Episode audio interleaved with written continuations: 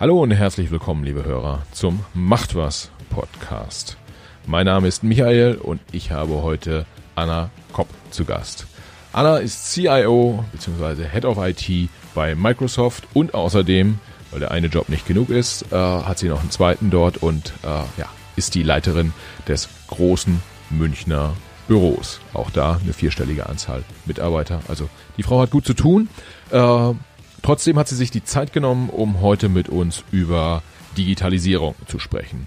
Wir schauen auf das Thema, wir schauen, wo Digitalisierung in Unternehmen, aber auch im Privatbereich äh, letztendlich unser Leben verändert und äh, wie digitalisieren wir eigentlich am besten. Das ist ja so ein Buzzword, hört man überall, aber viele wissen halt gar nicht so recht, was bedeutet das eigentlich jenseits von ich schreibe jetzt E-Mails statt Briefen ja, da gucken wir, gucken wir tief rein und äh, ihr werdet euch wundern, an der einen oder anderen Stelle sieht man, wie äh, Jobs digitalisiert werden, äh, wo man gar nicht so recht glauben würde, dass das eigentlich geht. Äh, es gibt auch Themen wie Homeoffice, die wir intensiv di diskutieren, was ja eng mit äh, Digitalisierung zusammenhängt. Und auch dort hat die Anna das eine oder andere Beispiel, wo man sagen würde, Mensch, da geht Homeoffice, spannend. Ja, und dann gab es noch ein Thema, äh, was nicht so gut funktioniert hat, äh, beziehungsweise was wir richtig gut dann äh, wieder glatt gebügelt haben.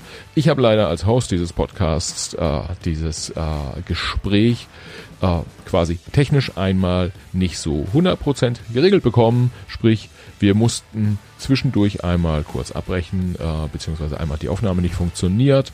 Äh, ihr werdet also merken, dass ungefähr nach einer halben Stunde äh, es einen kleinen Break gibt und äh, wir dann sozusagen mit einem Restart das äh, Gespräch fortsetzen. Die Anna war so nett, auch äh, ein zweites Mal zur Verfügung zu stehen. Sprich, ihr bekommt heute zwei Gespräche in einem und äh, ja, beide Teile sind außerordentlich spannend. Es hat riesig Spaß gemacht, mit Anna äh, den Podcast aufzunehmen und ich hoffe, ihr habt auch Spaß und vielleicht könnt ihr ja das eine oder andere auch noch daraus mitnehmen.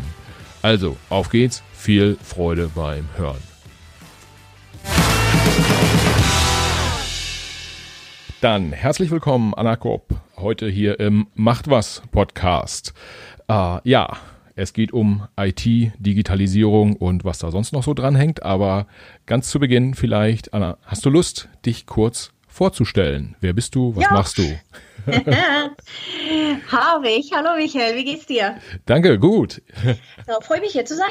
Ich bin, äh, wie, wie, du gesagt hast, Anna Kopp, ich bin IT-Leiterin bei Microsoft Deutschland.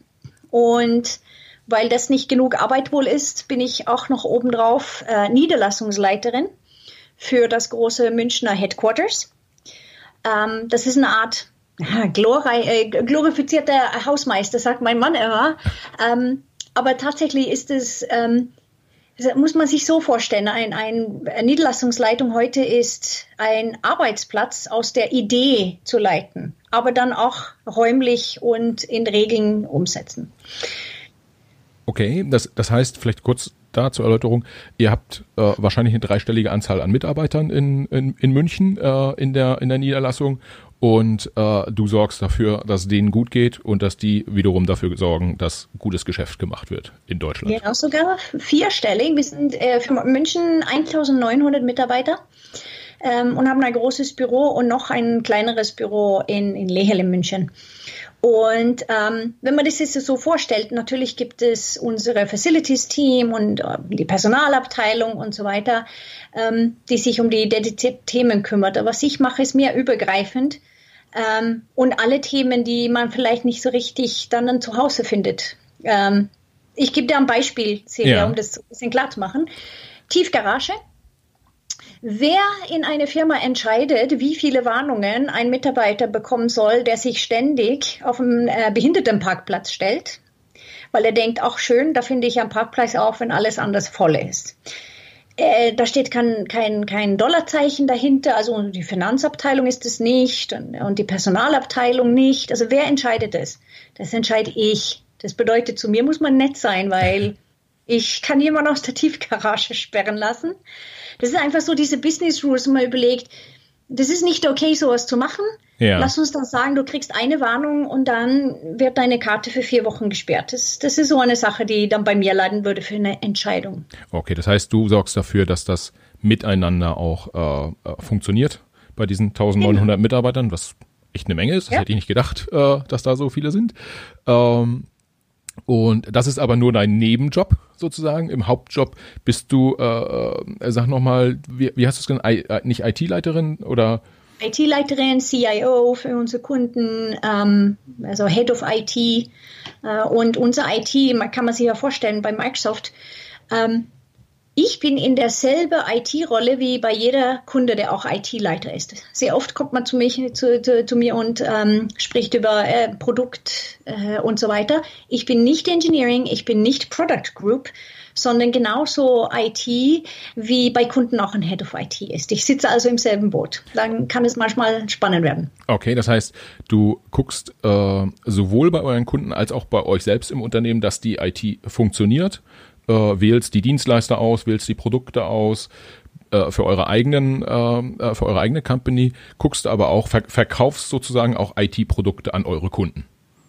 Nee, ich verkaufe nicht, aber ich berate gerne. Also ah, für ein äh, äh, wenn man sich vorstellt, ein IT bei egal welcher große Kunde kommt zu uns, Microsoft, und, und spricht mit unserer Vertriebsabteilung, dann ist es ja sehr spannend zu hören. Und Microsoft, wie macht ihr das selber? Ja, okay. Also hier habt ihr Produkte, wir haben ein Projekt, wir wollen das äh, gemeinsam dann angehen. Ähm, natürlich setzen wir unsere eigenen Produkte ein. Also ich bin genauso ein, ein, Kunde von Microsoft wie, wie andere auch. Ja. Und erkläre, wie wir das machen, wie wir das eingeführt haben, wie wir Kultur geändert haben. Ähm, das ist gerade das, dieses Wie, wo fange ich an? Das ist sehr spannend für Kunden. Ja, ja. Okay, das, äh, du, du berichtest sozusagen dann aus dem Inneren des, des genau. Unternehmens. Alles klar. Maschinenraum. alle, alle, alles klar. Was ja äh, jetzt für viele unserer Hörer vielleicht nicht so ganz klar ist, ähm, was ist Microsoft eigentlich alles? Vielleicht äh, ja, damit das jetzt kein Werbepodcast ist, gibt auch noch ein paar andere IT-Firmen äh, da, da draußen, die ähnliche Produkte genau. anbieten, Gu Google, Facebook, Amazon etc. Aber äh, zu Microsoft gehört ja nochmal deutlich mehr als das, äh, was, was man so kennt, Microsoft Outlook und Windows. Äh, ihr seid ja, ihr seid ja viel mehr. Gerade bevor wir angefangen haben, hier den Podcast aufzunehmen im Vorgespräch, äh, ist ja nochmal uns bewusst geworden, auf wie viel Microsoft-Produkten man so rumklickt. Vielleicht magst du dazu kurz nochmal sagen, was, was, was ist die Microsoft-Welt, insbesondere in Deutschland, produktseitig? Ja, die, die klassischen hast du ja genannt. Das, das sind die zwei Sachen, das Windows und Office, also Betriebssystem ähm, und das ganze Office, also alles, was so Produktivität äh, in Firmen.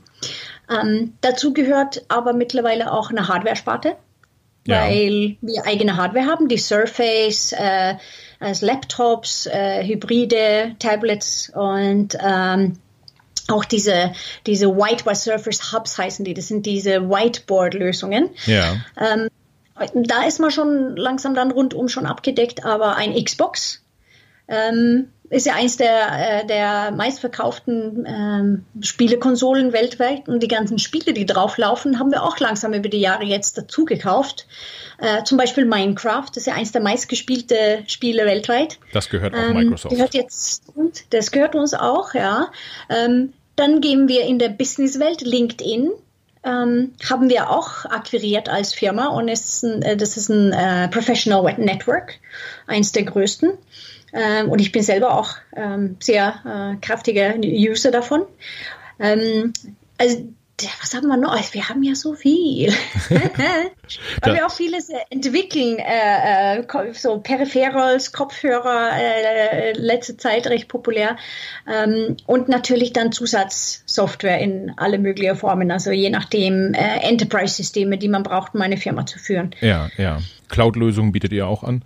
Äh, Cloud-Lösung. Wir haben Data Centers, auch in Deutschland. Das ist auch ein wichtiges Thema. Jetzt jeder spricht von Digitalisierung und Cloud. Ähm, und hier kommen ja die, äh, die ähm, Datenschutzregeln von Europa haben dazu geführt, dass wir mehrere Datenzentren in den europäischen Ländern haben. Sprich, deutsche Kunden können hier in Deutschland auch ihre Daten halten. Ja, ja. Spannend. Also was wir, was wir raushören, ist, äh, Microsoft ist riesig groß. Was ich da ganz spannend dran finde, ist, äh, dass wenn über die über die Kraft, die Macht, wie auch immer der, der äh, großen Tech-Konzerne gesprochen wird. Da stehen dann Amazon, Google und Facebook immer ganz vorne. Äh, Apple auch äh, äh ja, in, an, der, an, der, an der kommunikativen Front sozusagen. Microsoft wird da ja in den letzten Jahren gar nicht mehr so stark wahrgenommen als äh, sozusagen dazugehörig, ähm, zumindest in der, in, der, in der Presse nicht. Das habt ihr, glaube ich, PR-seitig ganz gut ganz gut hinbekommen äh, obwohl ihr ja sehr präsent seid, wie, wie, da, wie du gerade auch geschildert hast, an, auf, anhand der Produkte. Äh, das das finde ich ganz spannend, ist aber vielleicht ein Thema für einen anderen äh, Podcast, äh, wo, wo wir dann nochmal darüber, darüber äh, diskutieren, wie groß die Macht der IT-Konzerne ist. Heute wollen wir ja über Digitalisierung äh, im Allgemeinen und auch im Speziellen sprechen und ich freue mich, dass du äh, dass du da bist und ich so eine so, so einen richtigen Profi sozusagen vor dem vor dem Mikrofon habe. Äh, warum? Äh, ist das Thema so wichtig? Warum bin ich da äh, damit auf dich zugekommen? Äh, Digitalisierung ist gerade ja auch in Zeiten der Corona-Krise ein, ein, großes Stichwort. Äh, digitale Bildung, digitale Prozesse, äh, etc. Und an vielen Stellen sieht man, wie es nicht so richtig funktioniert. Oder man hat zumindest das Gefühl, es würde nicht so richtig funktionieren in Deutschland. Äh, der Breitbandausbau funktioniert nicht, etc. Und ja, wir beide wollen heute mal äh, draufschauen, wie deine Erfahrungen so sind, wie deine Erfahrungen sind mit, mit Firmenkunden äh, in der Digitalisierung. Aber du hast ja auch einen Blick auf die anderen gesellschaftlichen Bereiche. Da interessiert mich ganz stark deine Meinung. Vielleicht kurz zum, zum Start. Was würdest du sagen, äh, Deutschland auf einer Skala Skala von 1 bis 10, äh, wenn 10 das Beste ist, äh, digitalisiert, wie weit sind wir? Sind wir bei einer 3, bei einer 4 oder schaffen wir schon die 5? Ja, die 5 schaffen wir schon. Also es gibt sehr viele Hightech-Unternehmen, ähm, die sehr weit sind. Und vor allem habe ich gesehen, dass in letzter Zeit, also gerade dieses Jahr war eine große Herausforderung und da hat es, gab es eine Beschleunigung hier, die haben wir seit langer Zeit nicht gesehen. Es gibt einen Spruch von, von unserem weltweiten Chef Satya Nadella er hat gesagt, we have seen two years of digitalization in two months. Ja, okay. Also wir haben äh, zwei äh, Digitalisierung im Wert von zwei Jahren innerhalb zwei Monate erlebt. Und vielleicht war das auch so ein bisschen der Drang und der Not jetzt gerade, dass wir so einen Schub ähm, bekommen haben. Aber jetzt mal eine kleine Geschichte. Jetzt nehmen wir einen beliebigen PC-Magazin, den man gerne liest, ja. einen gelben Marker und dann male ich da, also es kann die CT oder Computerbild, was man so gerade äh, gerne liest. So malen wir das Wort Digitalisierung, digitale Transformation, äh, alles was 4.0 dahinter hat, ähm, malen wir einfach gelb an mit so einem gelben Marker. Ja. Und dann gucken wir, wie viele Seiten haben wir, wo, wo kein Gelb ist. Nicht viele. Keine, ja? wahrscheinlich. Und dann denke ich, und das ist mein Bild, so das ist so verschwommen und so buzzwordy geworden, dass wenn ich vielleicht noch nicht so weit bin in dieser Journey, äh, um zu digitalisieren, ist es ja schwer, so wirklich zu verstehen, wo stehe ich ja, ja. Und, und wo muss ich hin und wo fange ich an und was muss ich tun? Es ist, es ist wirklich sehr groß und deswegen ist die, die Hilfe und dieses, dieses Gespräch alleine, was wir jetzt führen, hoffentlich für der eine oder andere ein bisschen äh, eine Hilfe, weil es ist wirklich verwirrend. Ja, ja. Das heißt, du sagst im Zweifel, die äh, auf der Firmenseite Manager, Geschäftsführer stehen vor der Herausforderung, dass sie wissen, sie müssen digitalisieren, aber eigentlich ja. wissen sie gar nicht so genau, was ist das eigentlich und wie gehe ich es an und mit wem kann ich das eigentlich machen? Äh, also was ist es, wie geht's und mit wem, wer hilft mir? genau, wo, ich glaube, wo fange ich an? Ähm, ich habe tatsächlich andere CIOs in andere Firmen, No Names, die mir gesagt haben, wie soll ich unsere Geschäftsführung überzeugen, dass die jetzt so viel Geld in der Hand nehmen, wenn die immer noch die E-Mails von der Sekretärin ausdrucken lässt und auf dem Tisch legt. Ja, ja. Ja, es geht ja, es läuft ja. Und ähm, Deutschland, spannendes Land im Vergleich zu anderen, weil wir so einen starken Mittelstand haben. Ja. Äh, wir alleine haben in unserem äh, äh, Database drei Millionen Kunden, die Mittelstandskunden sind. Und es ist nur die, die, die größeren Mittelstandskunden. Ähm, und da sieht man, wie unheimlich viele es gibt. Und äh, ich glaube, das ist äh, schon ein bisschen der Knackpunkt, weil es, es wird kosten, das ist klar. Und die Begründung ist, wenn ich es nicht tue, tut es jemand anders. Das ist definitiv eine Wettbewerbssache, aber es ist sehr viel Arbeit noch für, auch für intern. Ähm, wenn ein Familienunternehmen, so machen wir seit 100 Jahren, ähm, warum sollen wir das anders machen? Und ja. der Grund ist ganz klar, sonst macht es jemand anders. Ja, vielleicht ähm, an, de, an der Stelle, wenn wir auf das Thema Digitalisierung kommen, ähm, kann man und auch gerade den, den in Deutschland ja sehr wichtigen Mittelstand uns anschauen. Digitalisierung ist ja äh, im Zweifel nicht unbedingt, ich brauche ein digitales Produkt, sondern digitalisieren tue ich ja im Unternehmen auch an, an ganz viel unterschiedlichen Stellen, richtig? Genau. Die eigene Digitalisierung ist ja fast wichtiger ja. tatsächlich, weil das, das bringt eine gewisse Effizienz und, und hier geht es nicht um, um Stellen abbauen, indem ich automatisiere, weil tatsächlich werden mehr Stellen gerade geschaffen durch Digitalisierung als wegfallen. Ja, ja ähm, durch die Effizienz. Äh, aber das ist mehr die, die eigene Art und Weise, vor allem, wo halte ich meine Daten, können meine Mitarbeiter von überall arbeiten, ähm, Prozesse äh, virtuell dann darstellen und automatisieren, ja. ähm, statt jetzt noch vorm Fax stehen, wenn ich auf einen Auftrag warte. Ja, ja. Das heißt, auch die Kommunikation der Mitarbeiter miteinander und auch mit Kunden zum Beispiel ist ein Thema der Digitalisierung. Äh, die E-Mails, äh, die der Geschäftsführer sich dann nicht mehr ausdrucken lässt oder wenn er sie sich nicht mehr ausdrücken lässt, ist er selbst schon mal einen Schritt in die, in die digitale Welt gegangen sozusagen. Genau. Genau. Ja. Okay. okay. Jetzt fragt man sich ja, muss man das eigentlich wirklich noch diskutieren? Also gibt es das wirklich noch, dass sich Geschäftsführer E-Mails ausdrucken lassen? Äh, äh, oder ist das eigentlich von gestern? Nee, das muss immer noch tatsächlich diskutiert werden. Und ich finde es aber auch, es geht weiter als nur die E-Mails, zum Beispiel flache Hierarchien. Ja. Deutschland ist ein, äh, historisch ein recht hierarchisches Land. Ja. Und der Unterschied, wenn du eine Mannschaft mit dir als, als Leader führen willst, wenn, also früher war der Geschäftsführer obere Etage und hat ein Vorzimmer. Ja. Äh, Vorzimmerdame, da kam man nicht mal durch, den hat man nicht gesehen, außer auf eine Versammlung oder so. Ich kann mich selber äh, erinnern, wo ich in den 90er Jahren bei großen amerikanischen Computerunternehmen tatsächlich äh, tätig war, meine ersten Jobs. Ähm, zuerst war das Silicon Graphics ja. und danach Sun Microsystems. Der Geschäftsführer hat man nicht mehr gesehen. Heute in ein digitales Unternehmen hast du jede Woche ein, ein kleines Video von, vom Geschäftsführer oder die kommentieren mit auf, auf Yammer oder andere Kanäle, die man gerade braucht. Ähm, also man hat eine ganz andere Visibilität und das ist eine große Chance, um die Mannschaft auch hinter sich zu bringen. Flache Hierarchien, Motivation äh, und diese Nahbarkeit, die ich glaube notwendig ist heute, um, um zu bestehen. Ja, ja. Das heißt, äh, Digitalisierung hilft ganz stark in der Kommunikation, äh, hilft ja. dem, dem Geschäftsführer oder dem, dem Management an sich, ist ja nicht nur der Geschäftsführer, äh, Kontakt zur, zur Mitarbeiterschaft zu halten, genau. sozusagen. Ja. Und äh, aber Kommunikation ist ja nicht nur in eine Richtung, äh, sondern ist ja ein, äh, sozusagen eine Two-Way-Street, wie man so schön sagt. Äh, mhm. wie, wie, wie, wie ist denn deine Erfahrung? Wie gehen dann Manager damit um, äh, wenn dann zurückkommuniziert wird auf diesen digitalen Wegen? Äh, super Frage, weil wenn man überlegt, das ist ja das Zuhören. Ja. Gibt es was Wertvolleres, als wissen, was los ist in dein Team, in deine Abteilung, in dein Unternehmen? Ja. Also alleine zu wissen, wie Stimmungen sind oder was gerade hochkommt oder, oder äh, was Leute beschäftigt, ist ja sehr wertvolles Gut.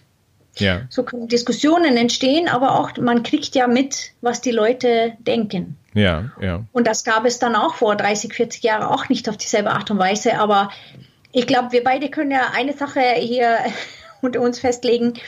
Jemand, der Spaß an seiner Arbeit hat, und in einem Unternehmen arbeitet, wo er sich gut aufgehoben fühlt, bleibt wahrscheinlich länger ja.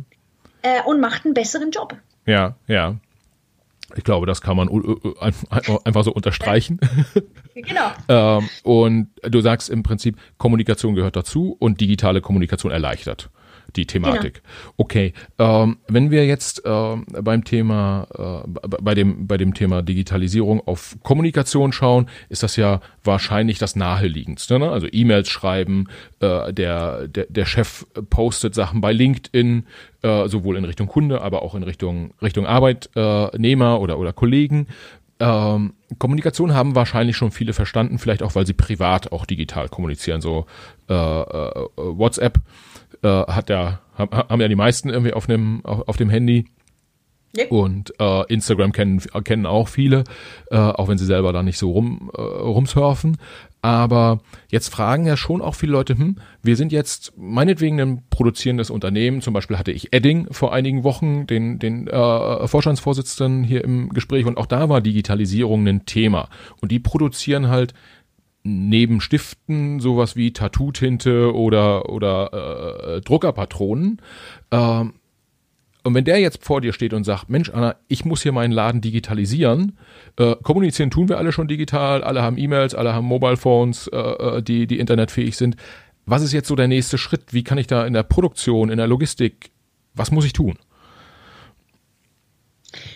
Interessant. Ich meine, das ähm, ist eines der Themen, was ähm, dieses Smart Industry, wo viele sich auch damit äh, beschäftigen. Ähm, das, der allererste Punkt, glaube ich persönlich, ist dann wirklich das Mindset und diese Flexibilität einführen. Und das ist auch, glaube ich, das Schwierigste. Okay. Ähm, weil wir haben da eines, ein sehr festgelegtes Bild, was eine Produktionsstraße, was das ist und wie der aussehen soll. Und das ist auch ein, ein Arbeitsbereich sehr geprägt von Anwesenheit. Geht ja nicht anders. Ja. Ähm, Tatsache ist, dass hier einiges an Roboter auch langsam äh, je nachdem, was produziert wird, auch äh, jetzt eingeführt werden. Hier kann ich ein Beispiel äh, von ähm, von Firma Fujitsu geben. Ja. Äh, mit denen arbeite ich sehr oft. Die produzieren ja auch Hardware. Und äh, der CIO ist ein guter Freund von mir und er hat mir erzählt, wir haben unsere Arbeitsschritte angeschaut und überlegt, was wir automatisieren können. Und dann haben wir die Mitarbeiter gefragt, was am meisten Spaß macht und was am wenigsten Spaß ja. macht und sich entschieden, das zu automatisieren, was am wenigsten Spaß macht. Okay. Ähm. Äh, das, nicht das, was am einfachsten ist zu automatisieren, sondern sich die Mühe gegeben, äh, dass die Mitarbeiter weiterhin die Sachen, die Spaß machen, die vielleicht etwas mehr äh, äh schöpferische Tätigkeiten sind, ähm, dass, dass das noch bei den Mitarbeitern bleibt. Ja.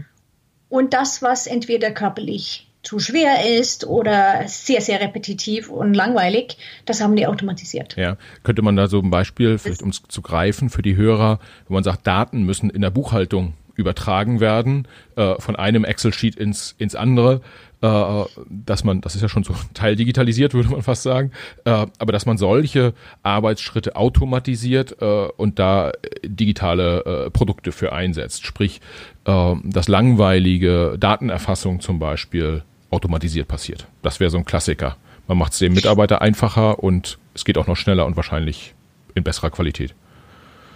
Definitiv. Und das ist ein gutes Beispiel, ähm, weil was dann, äh, wahrscheinlich gibt es einen Grund dafür, dass die Daten übertragen werden müssen. Ja. ja. Und am Ende des Tages muss damit was gemacht werden. Und das ist vielleicht der, der, Grund, warum jemand sich einen Job in Finance aussucht, ist, weil er Spaß an Zahlen und Analysen hat. Ja. Und vielleicht dann daraus Erkenntnisse ziehen. Das hat man nicht beim Copy-Paste von Excel-Sheet A nach B. Ja, ja. Ähm, und das ist ja auch ein sehr arbeitsintensiver, also das dauert auch lange Zeit. Sprich, ich verkürze Zeiten, ich verkürze dann Analysezyklen, weil der Mitarbeiter kann gleich, pff, lässt einfach den, den Lauf, äh, holt sich einen Kaffee, kommt zurück und fängt dann seinen, seinen tatsächlichen Job, was ihm Spaß macht, ähm, zu machen. Äh, ich habe ein anderes äh, Industriebeispiel ist ähm, Hotlines, egal was es ist. Nehmen wir zum Beispiel Versicherung oder irgendwo, wo ich meinen mein Vertrag, Logistik, äh, Elektrizität oder so. Ja. Wenn ich da anrufe, dann hänge ich sehr lange in Warteschlange. Äh, ich sage nur, also bei mir, schwedisches Steueramt, das ist schon äh, dann dreiviertel Stunde, da, das muss man schon rechnen. Okay. Ja? Weil irgendwo haben die nur noch so viele Leute.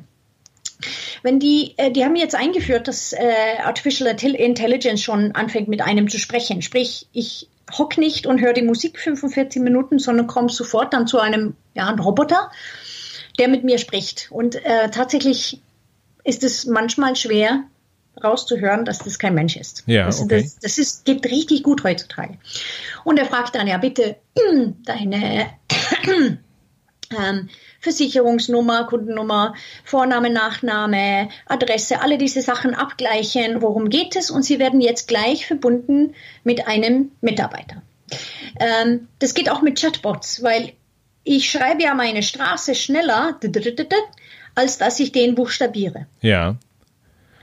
Und dann werde ich zu einem Mitarbeiter verbunden, der sich mit mir mit, um mein Thema kümmert. Ja, das heißt. Das bedeutet aber nicht, dass die Jobs abbauen, sondern nur die Wartezeiten und die Frustration beim Kunden tatsächlich reduzieren, weil die sind meistens unterbemannt, diese Art von, von Arbeiten und mit langen Wartezeiten. Also mache ich das Win-Win für alle.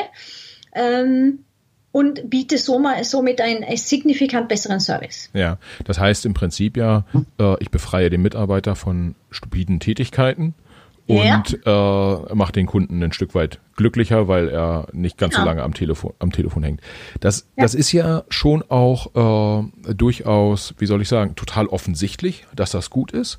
Und trotzdem hast du vorhin das Mindset angesprochen, was ein sehr wichtiges ist, um zum Beispiel Investitionen frei zu, äh, freizugeben. Was äh, wenn ich mir das Thema angucke, jetzt im Callcenter, äh, da ist die Produktivität steigt dadurch, das kann man wahrscheinlich sehr gut quantifizieren auch.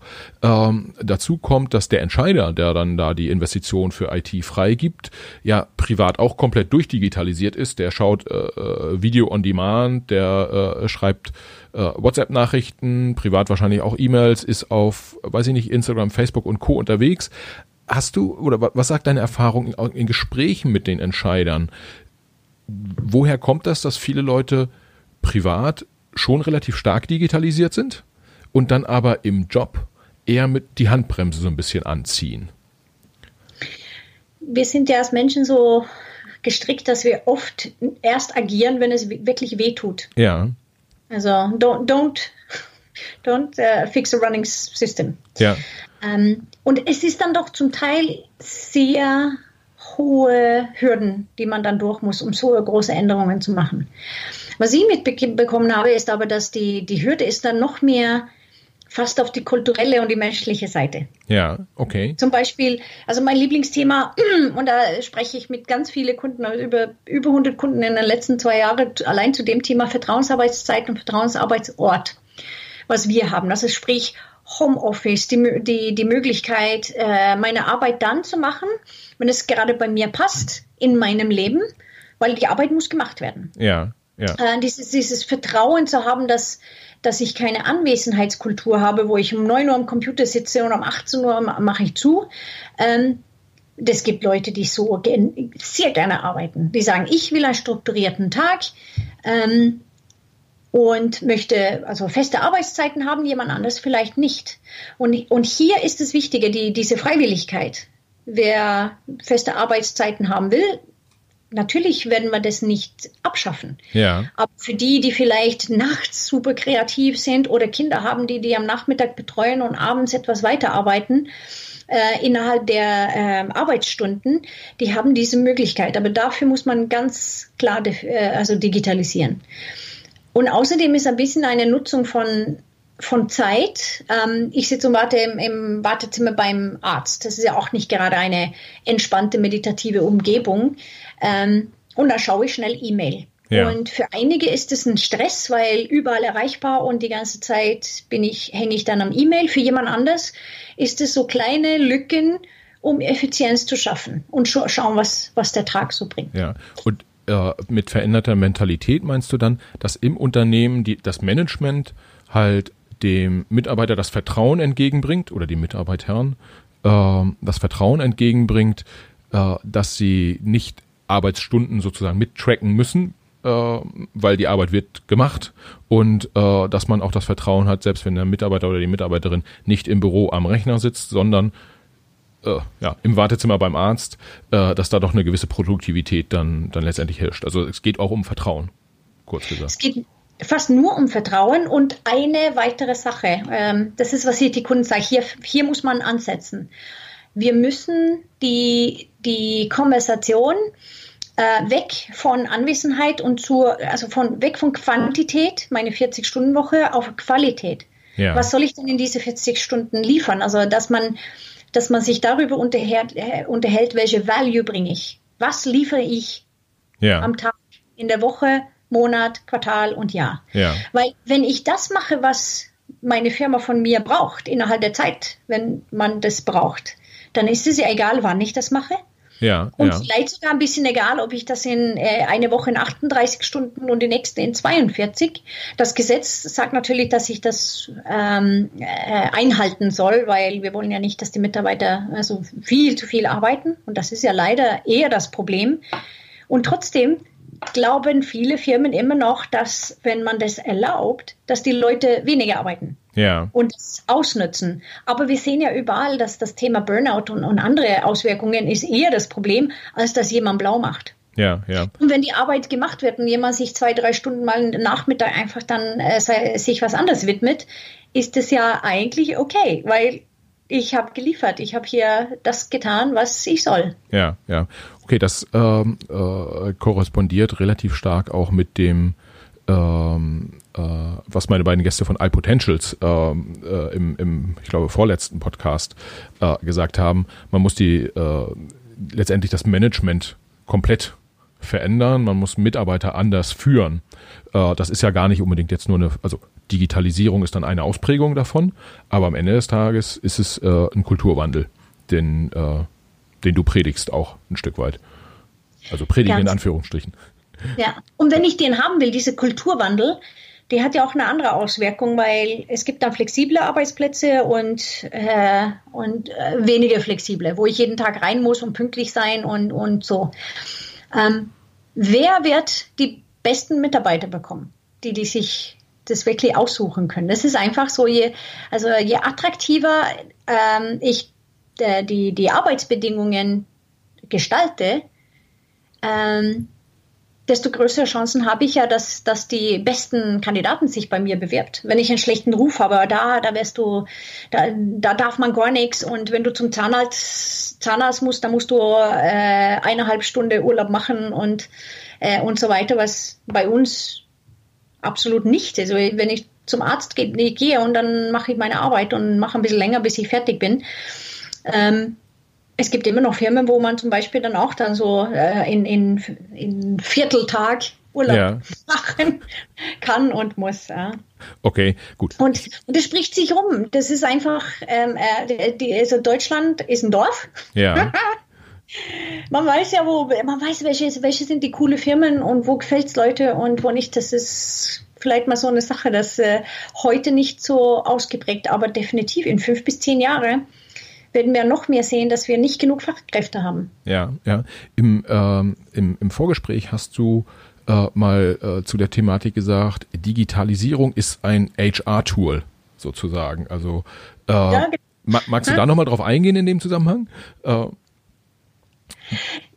in, in dem Sinne, dass äh, wenn man jetzt denkt, HR-Tool im Sinne von jetzt lasse ich äh, äh alle Bewerbungen äh, durch ein AI laufen und die werden automatisch ausgesucht, das meinte ich ja damit gar nicht, ja.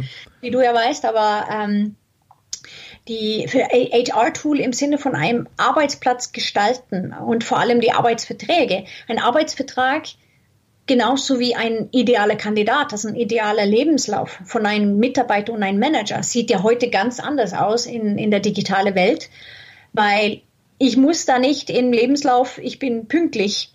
Ja. Äh, reinschreiben, weil das interessiert keiner, wenn man flexible Arbeitszeiten hat und du kannst kommen, wann du willst, du gehst, wann du willst, weil du sprichst mit deinem Manager eben über die Arbeit, die geliefert werden soll. Ja. Und dann ist ein Punkt 9 Uhr innovativ sein äh, vielleicht darfst du dir noch, wenn du einen Kaffee haben willst, dann musst du 10 vor 9 aufkommen. Das gibt es immer noch.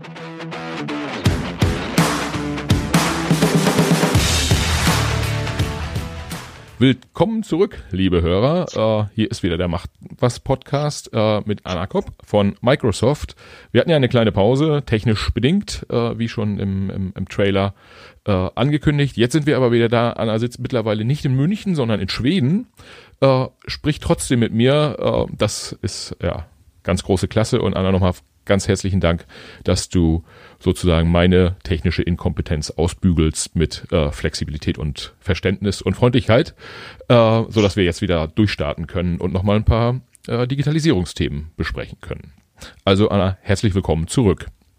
Dankeschön. Äh, Teil 2 kann ja nur besser werden. Auf jeden Jetzt Fall. haben uns Gedanken gemacht. Also, los geht's mit der Sache. Ja, wir, wir hatten ja im ersten Teil schon äh, darüber gesprochen, dass man sagen könnte, im Prinzip ist äh, Digitalisierung auch so eine Art HR-Tool. Ja, also man bekommt einfach, weil man mehr Flexibilität anbieten kann, ähm, Homeoffice war das Stichwort, auch die, die besseren Mitarbeiter als Unternehmen. Und ähm, ein Punkt, der ja immer wieder kommt, ist, dass viele Unternehmen sagen, Mensch, ja, aber irgendwie so Homeoffice, jetzt mal so als, äh, als Teil der Digitalisierung gesehen, das funktioniert ja für uns nicht. Und du hattest im, im, im Vorgespräch äh, ein Handelsunternehmen genannt, wo du, wo du äh, Homeoffice gesehen hast, wo im Prinzip sonst keiner drauf kommen würde eigentlich. Magst du das schon mal erzählen, so zum, zum Warmwerden im zweiten Teil? Ja, genau. Also ich hatte äh, ein Treffen mit der Person Personalleiterin von Rewe. Ähm, Rewe Supermarktkette, ja. kennt wahrscheinlich jeder. Ja. Und wir haben genau zu dem Thema in, in, der, in einem Arbeitskreis gesprochen. Und sie hat erzählt, dass die tatsächlich Homeoffice in den Filialen erlauben. Okay. Und ähm, das musste sie natürlich etwas tiefer äh, erklären. Das äh, lag daran, es, überall gibt es ja Aufgaben, die dann doch nicht unbedingt im Supermarkt stattfinden müssen. Zum, zum Beispiel ähm, äh, die Regale füllen muss man einfach dann doch vor Ort machen. Ja. Aber Inventur oder Rechnungsstellung oder sonstiges Personalwesen etc. sind ja dann doch Bürotätigkeiten. Ja. Und dann haben die all das eingeführt, dass, ähm, dass das von zu Hause gemacht werden kann, sprich Filialleiter, Stellvertreter ähm, und andere Mitarbeiter, die damit beschäftigt sind, können das von zu Hause auch machen. Und so haben die ähm, erlaubt, dass auch Homeoffice für die Filiale möglich ist. Ich fand das super klasse. Ähm, ein Gedanke, seitdem wir letztes Mal gesprochen haben, kam auch dazu. Ähm, jetzt hat er schon einen äh, Job gewechselt, aber Rewe nimmt die Digitalisierung und Transformation so ernst, dass die tatsächlich einen, ähm, einen Director äh, Transformation okay. in ihrem Unternehmen haben. Okay. Ähm, das, das zeigt ja auch, dass die so gewollt sind, diese Änderungen zu machen, dass die eine Person Vollzeit auf Director-Level hingesetzt haben, äh, der sich damit gedanklich beschäftigt. Was können wir tun? Wo gehen wir hin? Ja, ja. Und durchleuchtet der dann quasi jeden Teil des Unternehmens, guckt sich die Lagerhaltung an, guckt sich die Supermärkte an äh, und schaut da dann, was, was geht, äh, digital-technisch? Äh. Ähm, ja, aber noch mehr auf die, auf die kulturelle Ebene, also die, die verschiedenen Segmente, weil die haben natürlich auch unterschiedliche Abteilungen, wie also die, die Filialen, Haupt, äh, das Hauptbüro und so weiter und die Regionen. Ja. Ähm, und spricht vor allem dadurch, wo sind äh, hohe Arbeitsbelastung, wo ist Unzufriedenheit. Also es geht ja viel mehr um die tatsächliche Kultur und wie kann man das digital lösen. Also man muss ja beim Menschen anfangen und nicht beim Tool. Ja. Weil dann ja. haben man auch nur schon wieder irgendwo, klickt man irgendwas an. Ja. Das ist ja nicht, was wir mit Transformation meinen. Mit digitale Transformation, äh, das Keyword ist mir aufgefallen, ist Transformation und nicht digital. Ah, ja, okay. Das wiederum, äh, ehrlicherweise, kommt mittlerweile in unseren Podcasts hier äh, tatsächlich häufig vor. Also wir haben angefangen mit, äh, äh, erste Folge war mit dem CEO von Edding, der über Transformation sprach. Ähm, ich hatte jetzt aber auch äh, ähm, die, die Headhunter von iPotentials, die darüber gesprochen haben, was äh, super wichtig ist, irgendwie um gute Leute zu kriegen. Und das war Offenheit und Unternehmen müssen sich transformieren. Äh, ähm, und auch selbst in dem, in dem Podcast, den wir letzte Woche veröffentlicht haben, mit äh, äh, Friederike und Maike von Mission Female, auch da mhm. ging es darum, äh, Veränderungen, wir müssen uns müssen müssen äh, die Arbeitswelt transformieren sozusagen und äh, letztendlich offen sein. Also im Prinzip scheint sich das ja komplett durch alle Bereiche zu ziehen, egal ob ich über äh, industrielle Fertigung rede oder über das äh, äh, Hiren von, von Mitarbeitern bis hin zu, äh, wie divers sind eigentlich meine Teams. Im Prinzip geht's immer darum, wir müssen uns verändern und wir müssen veränderungsbereit sein. Oder? Also das ist so eine genau. Klammer um alles herum. Ja, ja. das stimmt. Sehe ich überall. Und ich höre das von alle meine Kunden. Das ist genau unsere Kernmessage eigentlich. Ja, ja. Jetzt äh, haben wir, ähm, wenn wir noch kurz beim Thema Homeoffice bleiben, äh, in den letzten Wochen gerade über diese, über die, die, die Corona-Zeit, wo ja Homeoffice sehr äh, intensiv gelebt wurde, äh, gab es so, ein, so eine Teildiskussion, würde ich sagen, die dahin ging, ähm, wenn wir jetzt merken, wir können alle Homeoffice, äh, dann bleiben insbesondere auch viele hochqualifizierte und teure Mitarbeiter im Homeoffice. Und ich sag mal so, äh, jemand, der eine Produktionsplanung macht oder jemand, der Software programmiert oder meinetwegen auch im, im, im Finance-Bereich die, die äh, Bilanzen erstellt, äh, am Ende ist es ja egal, ob der in der oder die in Hamburg, München oder Berlin sitzen oder vielleicht sogar auch in äh, keine Ahnung äh, in Delhi äh, oder Hanoi oder wo auch immer, wo, wo die Mitarbeiter einfach ein Stück billiger auch sind. Das heißt, äh, was sagst du zu den Stimmen, die sagen, naja, Freunde, wenn ihr so viel auf Homeoffice äh, pocht als Mitarbeiter, passt auf, dass ihr nicht euren eigenen Job damit gefährdet. Ich glaube, das wird überhaupt nicht so passieren und, und das äh, hat mehrere Gründe. Ähm, ich glaube, dass Outsourcing, gerade Indien und so weiter, das habe ich gesehen, in, in Softwareentwicklung ist das ähm, sehr üblich. Ja. Das ist Quantität, abarbeiten. Ja. Sprich, sehr oft sitzen die nicht gerade an Konzeption, ähm, und, und Innovation direkt, dass die Sachen erfinden und jetzt wirklich dann halt, äh, also ohne zu bewerten, wie qualifiziert ja. ähm, Leute sind. Und ich glaube, dass die, diese Art von Rollen werden weiterhin im Land, in der Firma, das will man nämlich bei sich, nah bei sich haben. Und es ist sehr schwer, das in ein Arbeitspaket zu verpacken. Ja, ja. Wenn ich ein, ein Arbeitspaket mache und sage, programmier mir dieses Tool nach diese Vorgaben. Das ist, was das tun soll. Ja. Kann jemand sich da hinsetzen. Aber ein Arbeitspaket und einfach die Aufgabe zu outsourcen, äh, erfinde mir was Neues, Cooles. Ja, ja. Das funktioniert nicht. Das ist die Definition, die, die äh, vor allem da ähm, sehr schwer ist. Also ich glaube nicht, dass das passieren wird. Ähm, und das ist halt dieses proaktive äh, versus reaktiv. Ja. Und es liegt auch in dem Interesse von den äh, Firmen, wirklich das äh, direkt bei sich noch zu haben. Ja. Gibt es natürlich auch kulturelle Sachen, wie äh, wenn jemand hoch bezahlt, innovativ, äh, proaktiv ist und, und, und gewisses Selbstbewusstsein hat und das auch dann in, in seiner Arbeit zeigt. Ja. Das ist was anderes als jemand, der in ein wirklich dann ein großes Unternehmen mit 2000 anderen sitzt und, und durchprogrammiert. Ja das ist Mindset, das ist die Kultur und vor allem die Firmen, an denen man outsourced, die haben ein ganz andere ähm, äh, Einfallswinkel, wenn es um diese Arbeiten geht. Ja, ja.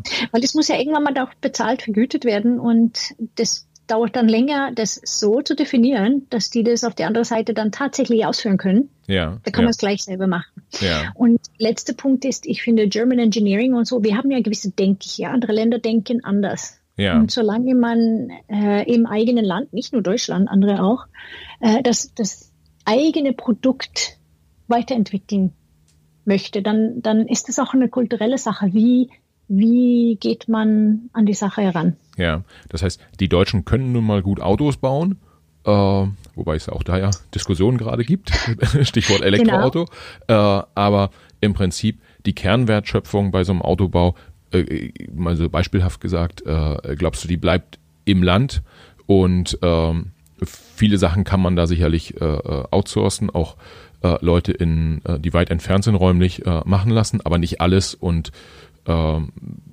wahrscheinlich wird es einen Mix geben, oder? Aus beidem? Definitiv ein Mix, aber der die ähm, ich habe ich hab so gesehen, also diese wenn Kunden zu mir kommen und, und, über dieses Thema sprechen wollen, wie soll ich vorangehen, wie macht das Microsoft, ja. ähm, habe ich diese, also man sollte damit anfangen, was, was viel oft machen, wir outsourcen das, was einfach ist, outzusourcen und der Rest machen wir selber. Ja. Aber eigentlich sollte man umgehen, was wirklich, aus, auch wenn es schwieriger ist, ähm, das aus, outzusourcen, was auch äh, vielleicht repetitiv, langweilig, nicht innovativ, sondern äh, diese Massenaufgaben, ja. versuchen die eher rauszubringen, so dass das Gedankengut im eigenen Unternehmen bleibt, vor allem im Finance-Bereich zum Beispiel, ja. wenn es nur Tickets abarbeiten ist. Das, das kann man von überall machen, äh, aber den tatsächlichen Service, zum Beispiel der Telefonservice, dass, dass der nicht rausgeht, sondern weiterhin bei den Mitarbeitern bleibt. Menschen wollen immer noch mit Menschen zu tun haben. Ja, ja, okay. Ähm, äh, das heißt, auch da gibt es nicht diese Pauschalantwort, irgendwie ist es alles so, das ist alles so, sondern man muss halt immer genau drauf schauen. Im Zweifel ist es auch von Unternehmen zu Unternehmen genau. unterschiedlich. Ja, genau. Mhm. Okay. Ganz genau. Ähm, du hast gerade Telefonservice angesprochen. Ähm, das ist ja so ein äh, typischer Fall, den man äh, in Teilen digitalisieren kann. Zum Beispiel, ja, wer nimmt äh, wer geht als, als erstes ans Telefon und dann äh, redet man mit einem mit einem Computer sozusagen. Äh, KI spielt eine Rolle äh, und dann wird sozusagen statt dass ich in der Warteschleife hänge als Kunde wird über KI abgekürzt und schon mal herausgefunden, mit wem will ich reden, welches Pro Problem äh, steht an, so dass ich dann schneller zum richtigen Callcenter Agent komme, der mir hilft. Ähm, das ist ja sehr stark, ich sag mal, wenn wir jetzt über eine Versicherung sprechen, ist das sehr stark Prozess- und Kommunikationsoptimierung, Automatisierung, ähm, was äh, im, im Rahmen der Digitalisierung vielleicht ein Stück weit äh, zu kurz kommt, wenn man drauf schaut, ist, dass ja auch komplette Geschäftsmodelle geändert werden müssen oder geändert werden können. Du hattest im, im ersten Teil unseres Podcasts gesagt, warum digitalisieren? Einer der Gründe ist, wenn ich es nicht mache, dann macht es halt mein Wettbewerb. Und genau. ähm, ich sag mal so, wenn mein Wettbewerb bessere Prozesse hat und besser kommuniziert, ist das sicherlich auch ein Wettbewerbsvorteil. Wenn er aber ein besseres Geschäftsmodell hat, dann ist es ja für mich tödlich. Äh, Stimmt. Äh, ja. Viele spannende Themen da dabei. Ja, das, was du gerade gesagt hast mit dem mit, mit Versicherungen und so weiter, es geht ja auch für alles, was Service ist und ähm, vielleicht hier anzuknüpfen, was wir, also die vorige Frage, äh, wenn man wenn man da irgendwo in eine Hotline anruft ja. und mit einem Kevin spricht, der an Kevin weiterleitet, der an Kevin weiterleitet und alle haben einen indischen Akzent, ja. ähm, dann, dann denkt man ja auch so seines bei der Sache. Also äh, und das ist was oft passiert, wenn man zu sehr ähm, zu sehr outsourced. Ja. Ähm, und das ist dann besser gelöst mit dem KI, wie gesagt, weil m, hm, zum Teil weiß man nicht mal, dass man mit dem Computer spricht. Ja. Neue Geschäftsmodelle, die ist ein super spannendes Thema. Ähm, ich saß auf ein Panel mit dem Vice President Mobility Strategy von BMW vor ja. ein paar Jahren. Ja. Und ähm, der hat erzählt, Uber, we didn't see them coming. Okay. Das war absolut von der Seite, weil es so schnell ging. Uber hat ja, ja eine dreistellige äh, Anzahl Mitarbeiter. Ja. Und ähm, äh, Uber-Fahrer ist ja in dreistelligen Millionenbereich. Und die ja. sind alle, identifizieren sich als Uber, aber ähm, sind nicht eingestellt. Und das ist ja ein, so ein Geschäftsmodell, wo jede durch die Digitalisierung, ich habe ein Mobiltelefon, ich kann diesen App runterladen äh, und somit bin ich jetzt plötzlich Uber. Ja, ja. Und die sind überall. Und das ist so zum, also ein Beispiel von einem Geschäftsmodell, was so schnell ging, weil es einfach so Sinn gemacht hat. Ähm, Airbnb ist ein anderes Beispiel, ja. wo wir mittlerweile, die sind ja jetzt an der Börse auch sogar gegangen. Ja. Weil in, in, in Corona-Zeiten. In Corona-Zeiten. Ähm, auch von, von 0 auf 100 in nur wenige Jahre. Ja. Und da gibt es dann zum Beispiel Airbnb, eine Seite, Thomas Cook auf der anderen Seite. Ja. Ähm, sehr gutes Beispiel, die sind ja gerade insolvent. Ja. Also irgendwann dieses Jahr. Die haben gesehen, dass durch Digitalisierung, durch äh, Reisebuchungsportale ähm, ähm, dass das Business einfach nicht mehr so läuft. Und dann haben die überlegt, was müssen wir tun? Und die Strategie war, mehr Reisebüros aufzumachen. Ja.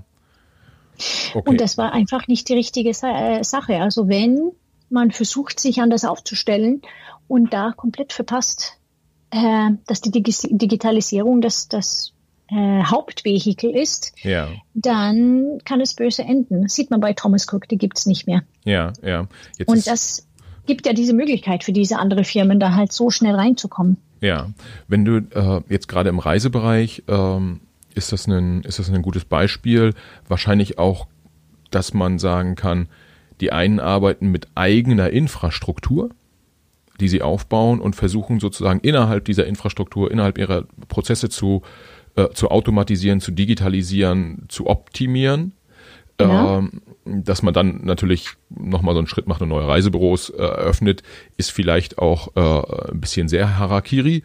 Ähm, aber äh, auch andere Reiseveranstalter, wie die TUI zum Beispiel, kämpfen ja sehr hart.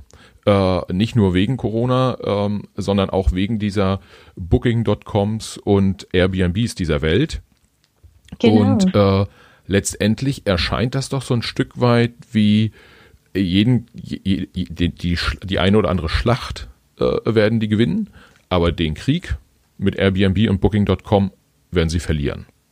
Ziemlich sicher, weil sie ihr Geschäftsmodell nicht umstellen. Ganz genau.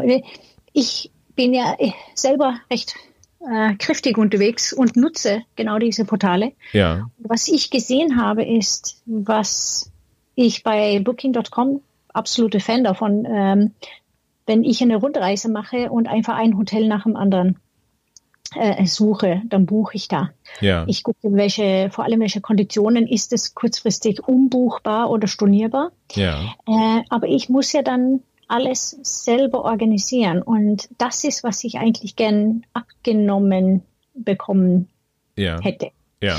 Ähm, das die Reiseveranstalter vor allem dieses Rundum-Service und Sachen wie äh, Umbuchungen, Stornos, ähm, Rückzahlungen äh, einreichen und so weiter. Alles das rundum, was ich selber nicht machen möchte. Ja. Ähm, da gibt es eine Lücke, weil wenn man ein Problem mit irgendeinem Hotel oder, oder irgendein Booking hat, dann hockt man selber da und ruft dann der Hotline an. Ja. Sprich, versuchen herauszufinden, welchen Service wollen Reisende. Ja. Ähm, ich gebe ein, ein sehr persönliches Beispiel ist, wir haben eine Motorradexpedition durch Afrika gemacht vor zwei Jahren. Oh, cool. Von Cape Town, Namibia hoch, äh, Botswana rein bis Zimbabwe. Ja. Und das ist sehr ähm, organisationsintensiv. Ja. Nicht nur die Anreise, Abreise, sondern Sachen wie ähm, die ganzen Visa, äh, Visa-Thematik, wie komme ich in ein Land rein, was brauche ich vorher, welche Unterlagen muss ich schon dabei haben, ähm, Motorrad einführen, ausführen, äh, wie viele Anzahl Reifen hat der Jeep auf dem Dach und, und, wenn er reinfährt und rausfährt, das checken die alles. Ja. Und da haben wir so eine, eine organisierte Reise, weil es uns einfach wert war, alles das, äh, was dann doch sehr schwierig ist, da abgenommen zu bekommen. Ja, das, das heißt, im Prinzip müsste man, um bei dem Beispiel Reiseveranstalter zu bleiben, äh, nicht äh, 37.000 Hotelzimmer in äh, Spanien weiter bewirtschaften und dann die im Paket mit einem Flug und, weiß ich nicht, einem Frühstück äh, zu versuchen zu verkaufen, am besten noch über Reisebüros, äh, sondern man müsste als Reiseveranstalter gucken, wie verändere ich mein, mein Produkt, also biete ich bessere Spezialservices an, weil am Ende des Tages die Leute eh irgendwie Hotel und Flug kann man sich ja relativ einfach zusammenklicken äh, und, und kauft das dann bei weiß ich nicht, Booking.com oder bei der TUI dann auch auf der Webseite im Zweifel. Hm, das ist ja, das ist so Veränderung im, im, im, im Geschäftsmodell zum Teil, zum Teil aber auch einfach das Produkt verändern.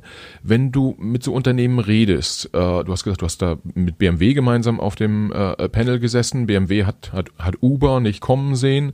Äh, viel härter hat als BMW hat es wahrscheinlich noch die Taxizentralen getroffen äh, äh, in, in, in Deutschland, die ja mit MyTaxi dann auch einen, einen uh, Uber-Wettbewerber sozusagen noch bekommen haben. Uh, aber ich sag mal so, wenn du, wenn du äh, vor zwei, drei Jahren mit jemandem aus dem, aus dem Vorstand von Pro7 oder aus der Geschäftsführung von RTL zusammengesessen hättest, äh, was hättest du denen gesagt? Äh, Netflix kommt, aber das müssten die doch eigentlich auch selber gesehen haben schon. Ähm, mit Sicherheit selber gesehen und trotzdem gedacht, ähm, dass sie nicht so viel machen müssen. Das ist vielleicht ein bisschen typisch. Man wartet, bis es zu spät ist. Ja. Weil es kostet ja Geld, wenn man, wenn man vorab schon reagiert. Ja. Ähm, Und ich glaube, genau diese, diese Medienbranche ist vielleicht der meistbetroffene. Ähm, Kinos machen zu, die, wir sehen, dass die Produktionen äh, schlechter werden. Tatsächlich, ja. also das habe ich gemerkt, es kommen weniger Großfilme, weil ähm, wie soll man das dann monetarisieren, wenn keiner mehr ins, ins Kino geht und 15 Euro für Popcorn ausgibt, wenn ich dann doch von zu Hause alle Topfilme ja. für mein Flatrate dann angucken kann. Also das, ähm, äh, das ist irgendwas, wo wir wahrscheinlich alle auch äh, mit beitragen. Und sogar iTunes, also Apple habe ich gemerkt, dass die ähm, signifikant nachlassen im Angebot. Ja, ja. So. Das, ähm, die haben ja auch jetzt ihren eigenen Channel, ähm, das äh, Apple TV Plus, vor Jahr rausgebracht. Aber da ist nicht wirklich was geboten im Vergleich zu möglicherweise Amazon Prime, ja. viele Selbstproduktionen ja. äh, und Netflix. Und interessanterweise, jeder kann, wenn er die, die, die, den Willen hat, sich komplett anders aufstellen. Super Beispiel ist Red Bull. Ja. Das war ein Getränk. Das ist mittlerweile ein Extremsport-TV-Channel. Die haben ja äh, einen eigenen Kanal, machen ganz viele Filme von verschiedenen so Extreme Biking und ja. so, sogar der, der, der aus dem Outer Space runtergesprungen ja. ist, auch Red Bull TV. Ja. Red Bull ist jetzt ein Medienunternehmen. Ja. Verdien, kein, kein Getränk mehr. Verdienen die dann schon signifikant Geld mit dem, äh, mit dem Medienteil? Ähm, oder ist das, ich hätte jetzt gedacht, dass äh, Red Bull macht das ganze Medien drumherum sozusagen, ist eher dazu da, noch mehr Dosen zu verkaufen. Äh, aber ich glaube nicht, weil es so aufwendig, wenn man schaut, was die tatsächlich, äh, was die machen und wo die drin ja. sind und sich nur breiter und breiter da aufstellen. Ja. Ich glaube sogar, eines Tages werden wir vergessen, dass Red Bull überhaupt ein, ein Getränk war. Ah, okay. Das ist, das ist eine sehr spannende äh, Vorhersage. Äh, spätestens 2025 reden wir beide da nochmal und, und, und schauen ja. da mal zusammen drauf, weil das interessiert mich äh, tatsächlich, tatsächlich sehr. Im Prinzip, äh, sagen wir mal, äh, wenn du, äh, du liegst richtig mit deiner Vermutung, dann tun die ja was, äh, was, was viele andere auch getan haben äh, Netflix zum Beispiel, äh, das Geld aus dem bestehenden Geschäft massiv in ein neues Geschäftsmodell zu, zu investieren. Ja? Also Netflix hat sich ja vom äh, CD-Versender hin zu einem Online-Streaming-Dienst äh, äh, verändert und äh, Amazon, bei denen ist es quasi in der DNA. Die verdienen mit, mit Cloud Services Geld und investieren das in äh, Videoprogramme und äh, bringen neues, bringen ein Telefon raus und einen Reader und alles Mögliche und ein Teil davon funktioniert und ein Teil auch nicht. Äh, aber letztendlich geht es eigentlich darum, so von der Mentalität her, ich verdiene Geld und das investiere ich in neue Themen. Ja, und philosophisch, ich, ich kriege hier Gedanken, ich meine, es gibt gewisse Firmen, die das in der DNA haben, so ja. zu agieren. Ja. Und andere, die kommen, neues Produkt und weg sind. Zum Beispiel Nintendo. Weißt du, wann Nintendo gegründet wurde? In den 80ern irgendwann? 1889. Oh. okay. Was, wow. was, was, haben die gemacht damals? Äh. Die, die sind einigermaßen also so treu geblieben, was die ähm, am Anfang gemacht haben, nämlich Spielekarten, so diese Yu-Gi-Oh! und ja. Pokémon-Karten. Ja. Die haben damals schon Spielekarten gemacht, also Spiele, und haben sich immer wieder ganz vorne mit weiterentwickeln, was das, äh, äh, was das Neueste war. Und heute sind die ja eins der Top-Unternehmen im Bereich Spiele. Ja, das heißt. Und das haben die immer geschafft. Deswegen, das liegt so tief, 100 Jahre Erfolg. Ähm, das muss ja bedeuten, dass die grundlegend ein, ein Mindset haben, ja. was anders ist als andere Firmen. Ja. Weil es kostet Geld und es ist ein, ein äh, also längere Vision, immer wieder mal was aufzugeben und auf das Neue umzusteigen. Ja. Muss man wagen. Ja, und dann ist aber doch die, äh, wenn man, wenn man schaut, die Herausforderung ist doch dann zu schauen, was kann ich, wo liegen meine Kernkompetenzen und wie kann ich die in einem neu, neuen Geschäftsmodell äh, nutzen. Hm. Beispielsweise. Ja, genau. Okay. Ja, genau. Ja, ja okay, okay. Äh, spannend, weil ich äh, verfolge seit äh, Jahren die Diskussion um Pro7 herum, äh, die ja als TV-Kanal über Jahre sehr erfolgreich waren und dann da so eine digital E-Commerce Unit aufgebaut haben. Und ich habe mich genau. ehrlicherweise genau. oft gefragt, wie das zusammenpasst. Also äh, Parfum äh, im, im E-Commerce zu verkaufen, ist ja deutlich was anderes als äh, Entertainment-Inhalte und das Volk zu bringen und die dann, die dann zu vermarkten. Ähm, aber da kann man wahrscheinlich auch dann äh, lange, lange drüber, drüber diskutieren, ob es da an der Umsetzung gehakt hat oder ob die, der strategische Schritt vielleicht auch nicht der richtige war. Ähm, aber nochmal auf die Ausgangsfrage zurückzukommen, du sitzt mit denen dann zusammen und äh, mit den, ja, bleiben wir mal beim Fernsehsender und äh, die fragen dich, was sollen wir tun? Und dann sagst du, sagst du denen dann direkt auf den Kopf zu, ihr müsst jetzt Gas geben, sonst seid ihr in fünf Jahren tot? Oder äh, muss man da so ein bisschen sensibler sein?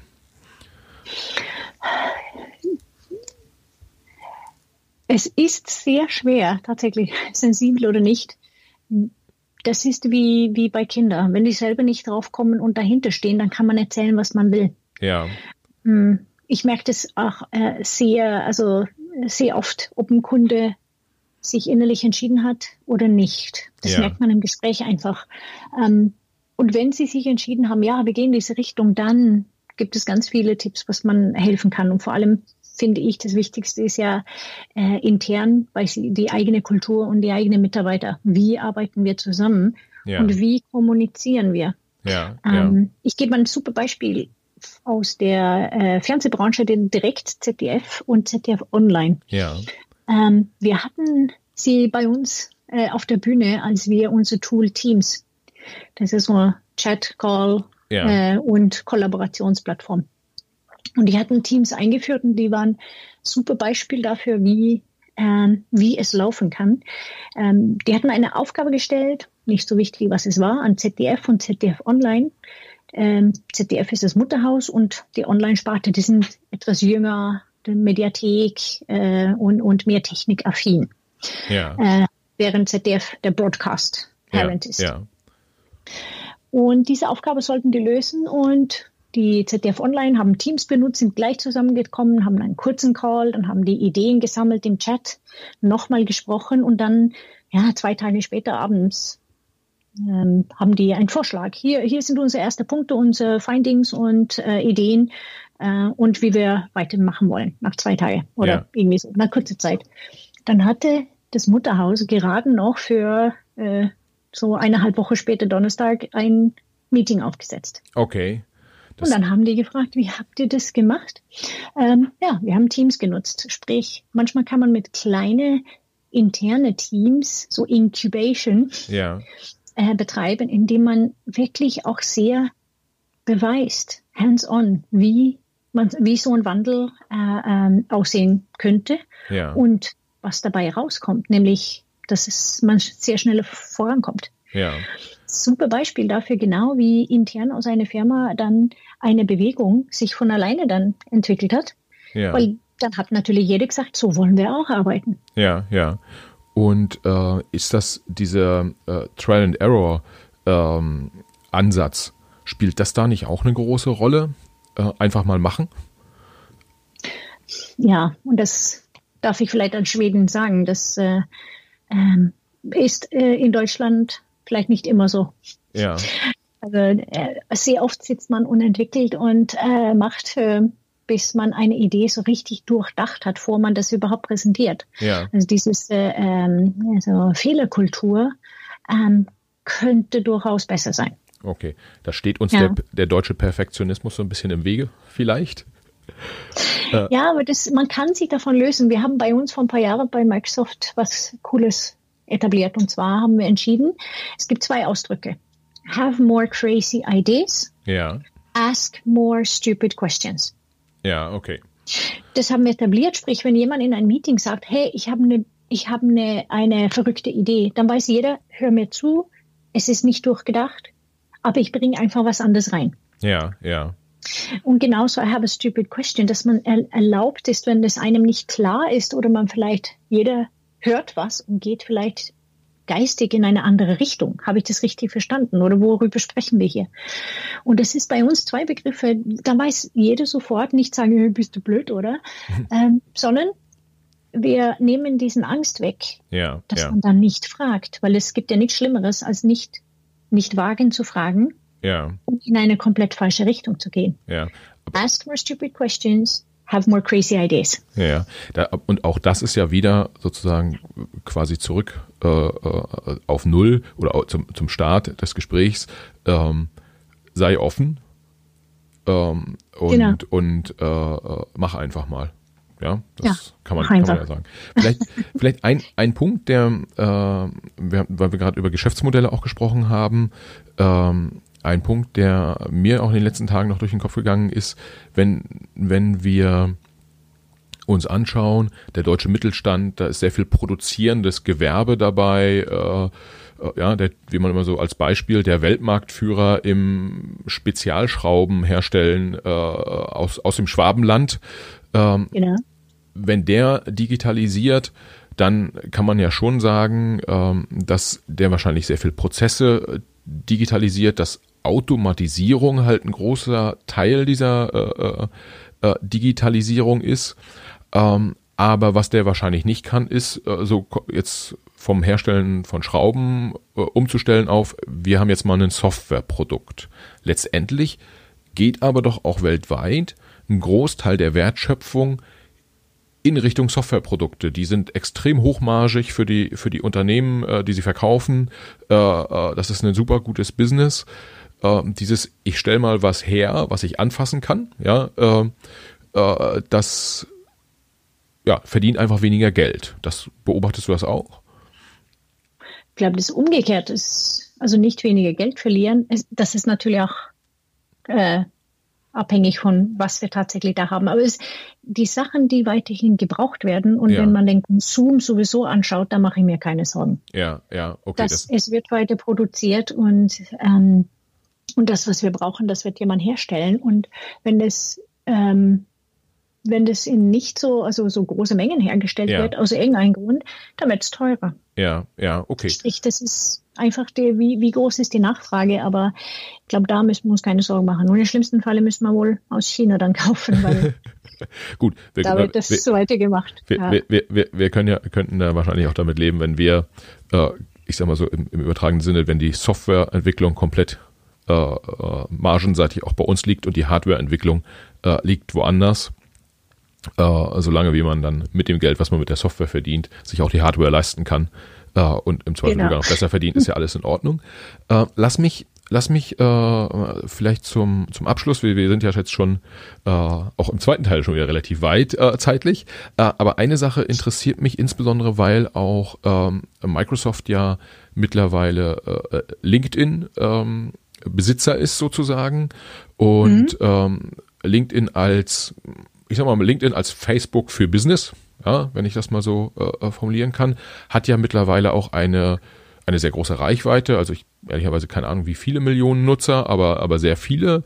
Ähm, und ähm, ähnlich wie, wie ein Facebook ähm, entsteht da ja auch eine, eine, ich sag mal, kommunikative Macht. Und es ist eine Medienplattform, neben vielen anderen äh, Dingen, die, die, die LinkedIn auch ist, eine Medienplattform. Und wenn du das so beobachtest, ähm, glaubst du, dass der Medienkonsum noch, noch viel, viel stärker auch künftig in Richtung dieser Plattform abwandern wird? Ähm, und wenn ja, wie geht man als Betreiber einer solchen Plattform mit dieser Verantwortung um, die man dann hat?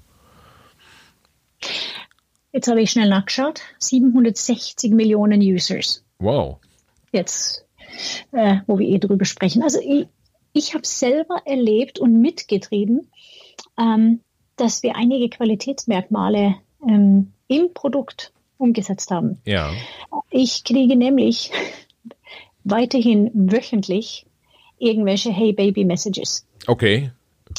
Ähm, und es ist ähm, sehr schwer manchmal zu wissen, ob, ob jemand gerade von einem Event, wo ich gesprochen habe, wenn, wenn ich da auf ein digitales Event oder irgendwo bin und jemand mich connectet, ist es jemand, der mich gerade sprechen gehört hat, also ja. Fans kann man sie nennen. Ja, ja. Äh, oder ist es äh, irgendjemand? Und ähm, ich habe zwar jetzt gelernt, also sofort zu sehen, äh, wer irgendwie ein Fake, ähm, Fake-Profil ist, ja. aber trotzdem hin und wieder schlüpft eine durch. Ja. Und ich habe selber gemerkt, dass wenn man die, wenn man die meldet, reportet als Frau, ja. ähm, dann, dann wird es mir gesperrt, aber die durften ihr Profil behalten. Auf Xing zum Beispiel wärst du raus geschmissen. Okay. Dein Profil wird gelöscht, ohne Wenn und Aber. Es ist ein Business-Profil und du hast gegen die Regelung verstoßen. Ja. Und das habe ich dann mit das, das äh, Corporate LinkedIn-Team dann besprochen und gesagt, hier, schau mal hier auf, hier auf diese Deutsch-Plattform, die halten die Qualität hoch, Ja. weil es ist unser Produkt und ich will, dass das gut ist. Ja. nicht, dass Frauen da ständig mehr I love your beautiful eyes. Kann, also, und es ist erstaunlich, wie oft das passiert. Ähm, die müssen weg. Sofort. Ja. Und man sieht ja, ob jemand ein, ein Fake-Profile hat. Ja. Dann haben wir zusammengearbeitet, damit äh, die Dropdowns, wenn man jemand meldet wird, auch etwas expliziter werden, dass, dass man da auch besser melden kann, was Ja. los ist. Ja. Und auch die Regelungen eingeführt, dass die gesperrt werden. Das ist eine Sache. Ja. Ähm, und es, wird ja sehr geprüft, welche Inhalte auf LinkedIn gesetzt werden, weil wir eben diese User Guidelines haben, Ja. Ja. ähm, die, die strikt sind. Es ist eine Business-Plattform. Ja. Es wird ja auch sehr erweitert. Zum Beispiel gibt es mittlerweile sehr viel Trainingsangebote Ja. auf LinkedIn. Es ist mehr als nur ein Social-Plattform. Es gibt auch das, das äh, äh, der Business-Plattform, Ja. ähm, wo ich fast wie ein CRM-Tool mit meinen Kunden kommunizieren kann und relevante Inhalte schicken kann. Ja. Sprich, es ist recht breit aufgestellt jetzt schon mit den Services, was angeboten werden. Ja. Und das kann man nur machen, wenn man die Qualität auch hochhält und dafür sorgt, dass das nicht missbraucht wird. Ja. Das heißt, ähm, ihr würdet jetzt sagen, auf der, ich, ich, ich sag mal, irgendwie, ihr, ihr als LinkedIn äh, oder als Microsoft LinkedIn habt eine, eine gewisse Gatekeeper-Funktion und nehmt die Ja. wahr. Und Ja. im Prinzip macht das auch Sinn für alle anderen ähm, äh, Plattformen, die da draußen unterwegs sind. Ähm, jetzt auch einen, Facebook und einen, Twitter sind ja im amerikanischen Wahlkampf zum Beispiel mit, mit Messages, die ja, so ein bisschen grenzwertig waren, äh, würde ich mal formulieren, deutlich anders umgegangen, als sie es noch vor ein, zwei, drei Jahren getan hätten. Da ist, Ja, da siehst, siehst du da eine, eine Bewegung komplett im, im, ich sag mal, im Social Media Markt äh, tatsächlich, dass da mehr Verantwortung gesehen wird aktuell. Ja, und ich selber wünsche mir ein Schwarz und Weiß. Ja, Tatsächlich. Es gibt ja diese neue Plattform für, äh, ähm, für konservative Rechtsradikale in den USA, Parler. ja, Die haben gar keine Regelung, da kannst du alles Mögliche äh, äh, posten. Ähm, wirklich komplett daneben. Aber das ist dann die Business Rules. Du musst dann bewusst dahin gehen und da kannst du alles schreiben, ob Ja. das stimmt oder nicht. ja, Und dann ja, weißt du das. Aber die, die behaupten, wir sind seriös, die müssen wirklich, da gilt nur noch schwarz und weiß und keine Grauzonen, dass man da ein vermerkt, dass hier könnte eine Lüge sein. ja, Ähm, das ist meine persönliche Meinung, weil es ist zu verschwommen heute. Wo soll man dann sonst wissen, ähm, was Sache ist? Und dann eine ganz andere Bewegung, ähm, vielleicht zum Abschluss ist auch, ich glaube, wir müssen schon in den Schulen anfangen, Digitalkunde. ja, So, wie mache ich dann halt, äh, wie beurteile ich, ob jeweils äh, irgendwas nicht stimmt? Gibt es eine Quelle? Ähm, wo kommen die Daten her, was, was derjenige sagt? ja, Weil viele sind damit nicht aufgewachsen und wissen nicht, es steht doch im Internet, dann muss das ja stimmen. Also ich glaube, da muss grundlegend was passieren. ja. Okay, dann äh, nehme ich daraus mal mit, äh, die, die äh, Social Media Plattformen äh, tragen eine Verantwortung und versuchen auch aktuell der immer mehr zu gere- gerecht zu werden. Ähm, letztendlich können wir aber den, den einzelnen Nutzer sozusagen äh, nicht aus der Verantwortung lassen, beziehungsweise anders formuliert, äh, es ist wichtig, den aufzuschlauen äh, und damit fängt man am besten im, im Kindesalter an, äh, dass die Kids nicht nur lernen, wie man einen, eine WhatsApp-Nachricht schreibt und ein äh, Foto auf Instagram postet und möglichst viele Likes bekommt, sondern dass man die dort äh, äh, ja, konsumierten Informationen sozusagen auch lernt einzuordnen und Genau. äh, so, so einen persönlichen Check zu machen. Ja, Okay, super. genau. Äh, Anna, ga- ganz, ganz herzlichen Dank äh, für, das, für das Gespräch. Äh, zum Thema digitale Bildung, glaube ich, könnte, könnte man noch einen kompletten Podcast aufnehmen. Äh, vielleicht, vielleicht machen wir das mal in einer anderen Runde. Äh, ich, ich bin ja schon froh, dass du ein zweites Mal zur Verfügung gestanden hast, hier, äh, Ja. um, den zweiten Teil aufzunehmen. Äh, hast du vielleicht zum Schluss noch äh, eine, äh, eine Botschaft, die du unseren Hörern mitgeben möchtest? Ja, in diese Zeit und zurückschauen mit alles, was passiert, das ist, es waren schwere Zeiten. Ja, Ähm, möchte ich so jetzt kurz vor Weihnachten und vierten Advent einfach sagen, ähm, sei füreinander da, unterstütze einander. Also das, äh, das Licht müssen wir ja selber verbreiten in dem Dunkeln und da hoffe ich, dass alle mitziehen, dieses, diese Art von ähm, Purpose, die ich versuche, also mit mir zu tragen die ganze ja, Zeit. Ja. Ähm, das muss jeder versuchen, weil also jammern, das kann jeder, aber versuch einfach das positive Licht zu sein. Ja, heißt äh, seid nett miteinander, seid, seid nett, positiv genau. miteinander. Äh, da mecker nicht. Alles klar. Anna, ganz herzlichen Dank.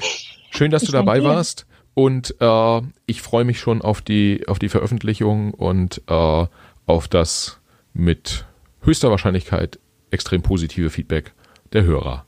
Danke dir. Danke dir. Ja, das war Anna Kopp von Microsoft. Ich hoffe, euch hat der Podcast auch Spaß gemacht, äh, genauso wie mir diese zweigeteilte Aufnahme Freude gemacht hat. Ähm, ja, und wenn ihr demnächst wieder dabei seid, würden wir uns natürlich riesig freuen. Vielleicht abonniert ihr uns ja auf den äh, unterschiedlichen Plattformen, da wo ihr die, die Podcasts hört. Wenn ihr möchtet, könnt ihr auch direkt mit dem Macht was Team in Kontakt treten. Wir sind auf LinkedIn, wir sind auf Instagram und wir sind auf Facebook. Äh, bei Instagram ist es macht was official. Ansonsten einfach macht was. Äh, ja, schreibt uns gerne, übt gerne Kritik, äh, sagt uns, wen ihr gerne mal als Gast bei uns im Podcast hören wollen würdet und welche Fragen ihr dann gerne beantwortet bekommen würdet. Wir freuen uns auf Interaktion mit euch und ganz besonders freuen wir uns, wenn ihr auch das nächste Mal wieder einschaltet. Bis dahin, ciao.